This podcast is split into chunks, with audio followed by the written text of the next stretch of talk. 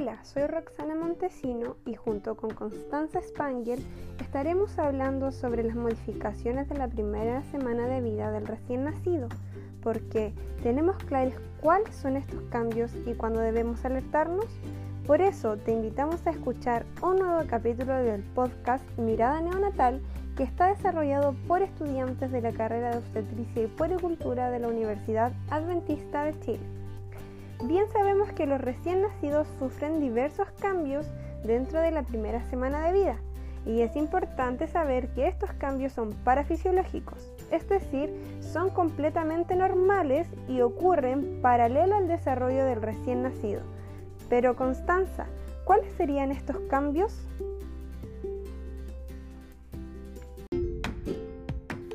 Como bien mencionaba mi compañera Roxana, mi nombre es Constanza y en esta oportunidad les hablaremos sobre los cambios fisiológicos que le ocurren al recién nacido dentro de la primera semana de vida. Ahora Roxana me preguntaba, ¿cuáles serían estos cambios? Primeramente, hay que saber que el ritmo del sueño viene invertido. Este ciclo es programado durante el periodo antenatal por tanto, si la madre tiende a estar activa más en la noche, el recién nacido tendrá la misma tendencia. Generalmente los recién nacidos tienden a estar en un estado de vigilia en las horas vespertinas y nocturnas. Es importante mencionar que suelen dormir entre 14 y 17 horas dentro del día y no se debe dejar que duerman más de 3 a 4 horas sin que se alimente. Además, la succión nocturna estimula la liberación de prolactina. Por tanto, aumenta la producción de leche materna. Otro cambio que ocurre es la baja de peso. Esto ocurre debido a que el recién nacido ya no cuenta con una alimentación constante, es decir, ya no cuenta eh, con la alimentación que le entregaba la mamita a través del cordón umbilical y está en una constante pérdida de calorías debido a los movimientos y el llanto además de perder líquido a través de las deposiciones, orina, transpiración o fundición de edema. Ahora te pregunto, Roxy, ¿cuál es el rango normal de baja de peso que se espera? Esta baja de peso no debe superar el 10% del peso total con que nace el neonato y luego alrededor del quinto día debe haber una recuperación del peso ya que se espera que la lactancia esté más establecida. El aumento debe ser entre 20 a 30 gramos al día. Otro cambio que ocurre también se ve reflejada en la piel del recién nacido, ya que estos suelen tener una piel más gelatinosa, roja, con poca epidermis y entre menos edad gestacional tenga, más marcadas se van a ver estas diferencias. La piel de los recién nacidos son más sensibles y propensas a injurias e infecciones porque la permeabilidad epidérmica es mayor cuanto menor es la edad gestacional. Dentro de las manifestaciones normales que podemos encontrar en la piel es la descamación. Esta descamación es fisiológica, se presenta como en forma de caspita, es fina, blanquecina, y es bastante común ya que se presenta en el 90% de los recién nacidos. Las partes más frecuentes donde aparece esto es en las manos y los pies. Connie, eh, cuéntame, ¿qué tipo de cuidado debemos tener? Primero es importante aclarar que el pH del recién nacido normal es ácido y este puede variar entre 4,5 a 6 según las zonas. Esto permite la inhibición de la proliferación bacteriana, por tanto el uso de jabones alcalinos aumenta el pH favoreciendo las irritaciones e infecciones. Por eso como recomendación si van a usar algún emoliente, que éste no tenga productos perfumados, que no tenga colorantes o conservantes. Ahora yo sé que muchos se preguntan, ¿qué sucede con el cordón umbilical? ¿Cuál sería el correcto cuidado? Hay que entender que esto es algo sumamente normal y fisiológico que se caiga el cordón umbilical y se produce como consecuencia de un doble proceso de deshidratación o momificación y de putrefacción, que esto es dependiente de bacterias. Generalmente esto ocurre entre el día quinto hasta los 15 días de vida y se puede observar una escasa cantidad de secreción y sangre en la zona. Ahora, para evitar infecciones se debe limpiar con alcohol al 70% y una tórula de algodón, desde la base a sección. El primer baño del recién nacido debe realizarse entre el tercer y quinto día después de haber eliminado el cordón.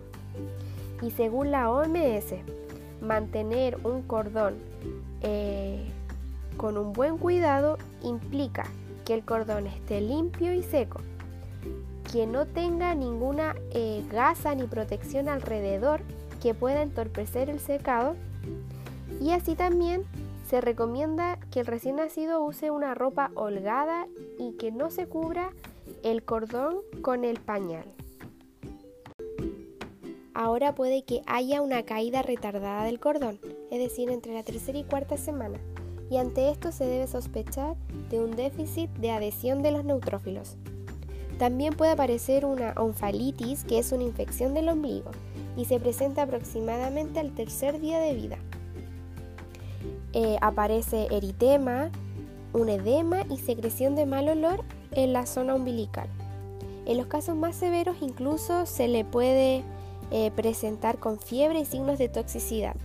También se puede eh, aparecer un granuloma, la cual es la causa más frecuente de ombligo húmedo. Se presenta como un tumor redondeado entre 3 a 10 milímetros de diámetro, es de color rosa pálido y de aspecto húmedo. Este involuciona rápidamente con aplicaciones de nitrato de plata.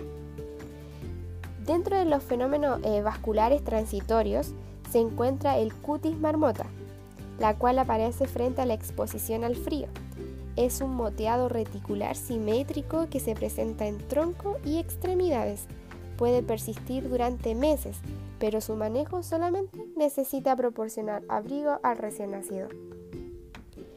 Ahora, el cambio arlequín es una presencia de eritema en la zona de apoyo del recién nacido y palidez en la contralateral.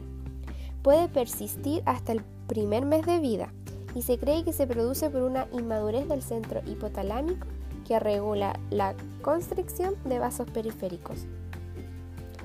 Y la bula o ampolla de succión se observa en 1 cada 200 recién nacidos y se debe al reflejo de succión. Esta aparece en los dedos, manos y muñecas. Desaparecen a medida que pasan los días y el recién nacido se acopla al pecho materno y no necesita curaciones. Eh, tampoco se recomienda apretar la ampollita que se le forme en la piel del recién nacido, porque esto es algo totalmente fisiológico, normal. Ahora yo sé que eh, muchos tienen duda de la famosa mancha mongólica. Y me gustaría saber, Roxy, si eso es algo normal o algo de lo que uno eh, debería preocuparse. Eh, antes de contestar si es que la mancha mongólica es normal, quisiera primeramente explicar qué es.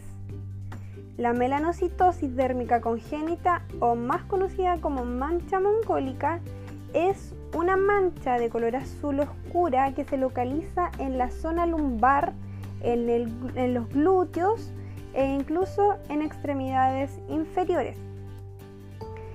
Se encuentra desde el nacimiento y suele desaparecer con los meses, aunque puede durar muchos años.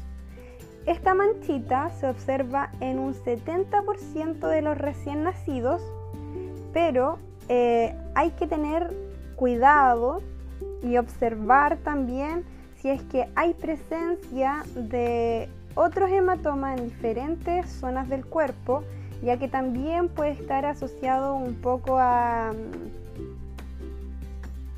algunos malos tratos con el recién nacido. Así que también hay que ahí poner un poco de ojo. Bueno, bastante ojo en realidad. Eh, también Connie, quisiera comentarte algo sobre lo que hablamos delante, sobre los cambios de la piel del recién nacido, que me quedó ahí, que quedó ahí un poco en el tintero, es sobre los eritemas tóxicos. ¿Qué son los eritemas tóxicos? Sé que la palabra quizás puede asustar, pero no hay, no hay de qué preocuparse de tóxico, tiene solamente el nombre ya estos son unos cambios normales, son unas erupciones transitorias, son, que son de etiología desconocida, no sabemos a ciencia cierta por qué se producen, pero probablemente puede ser por la ropa, la leche materna, la proteína que produce la leche materna, que aporta la leche, también por los lavados, eh, por los jabones, se irrita la piel también por el aire, los polvos que hay en el aire, los ácaros. Es muy probable que los eritemas tóxicos se produzcan por estos factores. ¿Qué son? ¿Cómo se presentan? Son unas pápulas con base eritematosa que presentan una elevación blanco-amarillenta en el centro y aparecen en el tercer y segundo día de vida y desaparecen o debiesen desaparecer dentro de la primera semana. Es tan común que se presenta en un 70% de los recién nacidos. Así que no hay que preocuparse si es que les ven granito ahí a los bebés con este aspecto. Y eh, lo que sí hay que, voy a recomendar acá es que no, no, por favor, no reventarlos, eh, no aplicar cremas para granos, no aplicar eh, colonias, tratar en lo más posible de lavar la ropa del, recién nacido antes de ponérsela con algún jabón o detergente que sea pH apto para el, para el recién nacido. ¿Ya? Mira, otra, otra cosa también que vemos que quizás es frecuente pero que también puede asustar, cuando vemos la, piel del, del, neonato, muchas veces le vemos un color amarillento y quisiera yo saber, Connie, si esa coloración amarillenta en los recién nacidos es normal. Por favor, eh, ¿puedes contarme un poco sobre eso?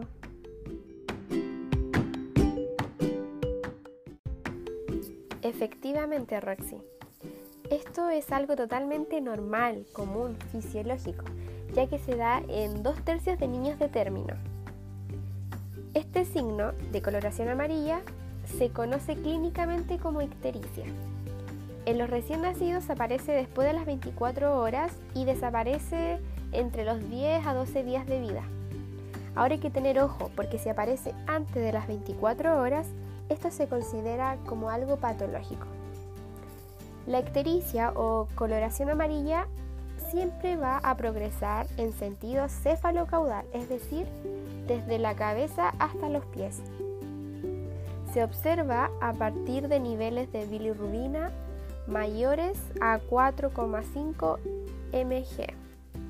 Ahora, ¿qué es la bilirrubina? La bilirrubina, para entenderlo más fácilmente, es el desecho que queda de la destrucción de los glóbulos rojos. Y se puede observar eh, clínicamente con la escala de Kramer. Junto con la ictericia también se puede dar eh, la famosa hipoprotrombinemia, que se da en los recién nacidos debido a que estos nacen con los valores de protrombina materna y a partir de las 36-48 horas de vida inicia un descenso que puede llegar a valores aproximados del 60-70%. El descenso puede ser muy brusco llegando a valores de 30% y esto provocaría una hemorragia en el recién nacido. Es por eso que es sumamente importante que se administre la vitamina K en el recién nacido, ya que este activa los factores de coagulación evitando la famosa enfermedad hemorrágica del recién nacido. Pero Roxy, yo quiero que me saques de una duda. Eh, hemos visto cambios en la piel a nivel eh, de vasos, pero me pregunto, ¿y las hormonas? ¿Dónde están?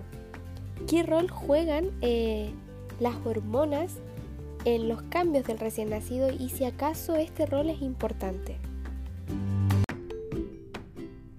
La respuesta es sí. Sí, las hormonas juegan un papel importante en los cambios fisiológicos del recién nacido, ya que puede haber una crisis hormonal. ¿Qué nos referimos con esto? Esto se debe a la respuesta del recién nacido a la circulación de las hormonas sexuales maternas que se transmiten por la vía transplacentaria. Se manifiesta en ambos sexos con un aumento del tamaño mamario, el cual aparece a fines de las primeras semanas de vida, eh, donde llega a su máximo en el día 10 con una posible salida de líquido blanquecino.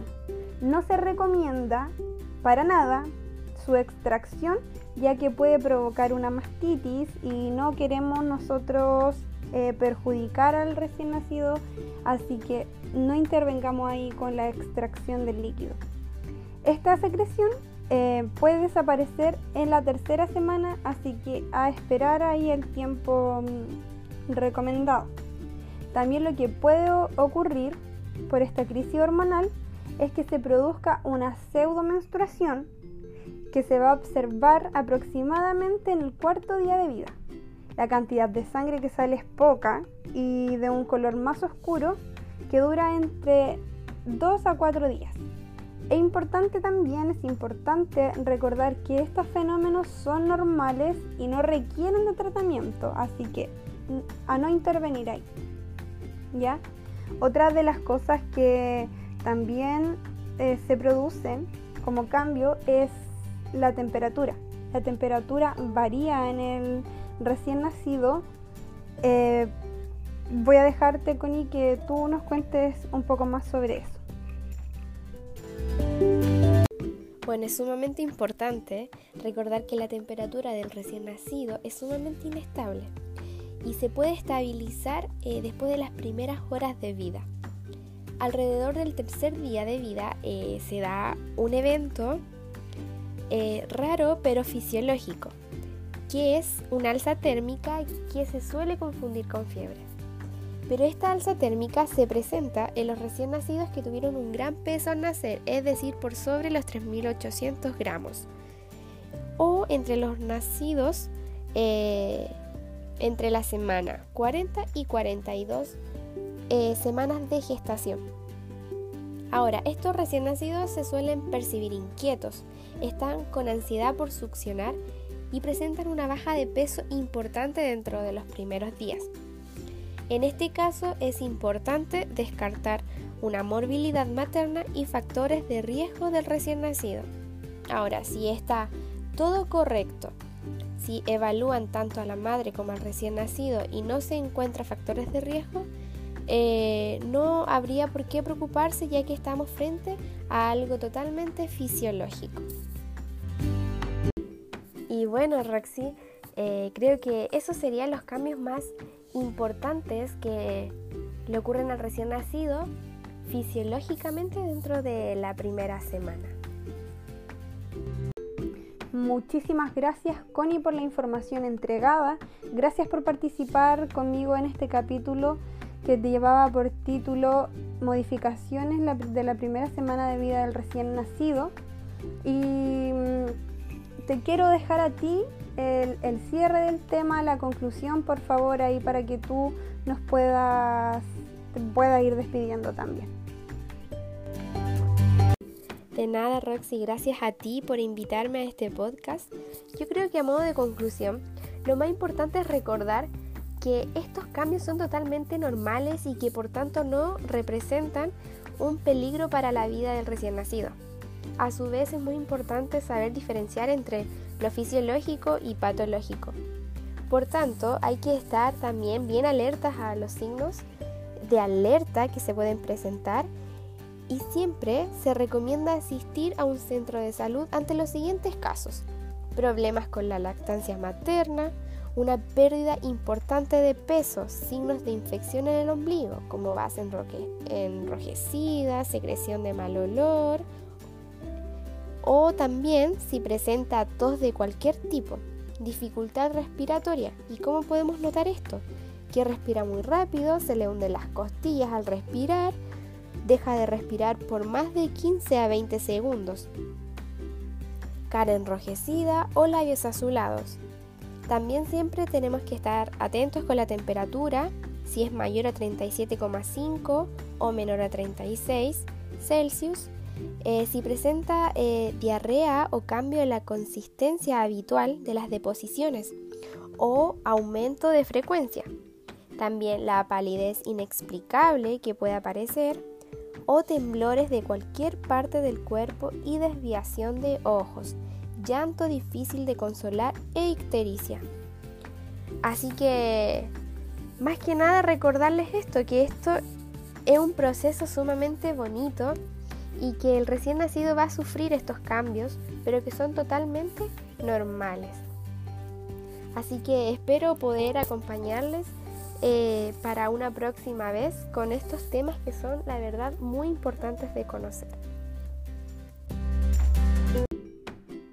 Ya estamos finalizando y esperamos que la información haya sido provechosa y nos vamos a quedar con un pensamiento de Rosario Ross, una enfermera española especialista en neonatología, que dijo así, en efecto las redes son una fantástica herramienta con la que podemos aprender día a día. La ventaja que tienen es que en ella la información no es estática, se genera, se comparte y modifica, fomentando el conocimiento e inteligencia colectiva. Se nos acabó el tiempo, te invitamos a que sigas escuchando este podcast. Nos vemos en el siguiente capítulo. Continúa este diálogo en casa con tus compañeros de universidad. Síguenos y comparte. Hasta la próxima semana en un nuevo capítulo de Mirada Neonatal.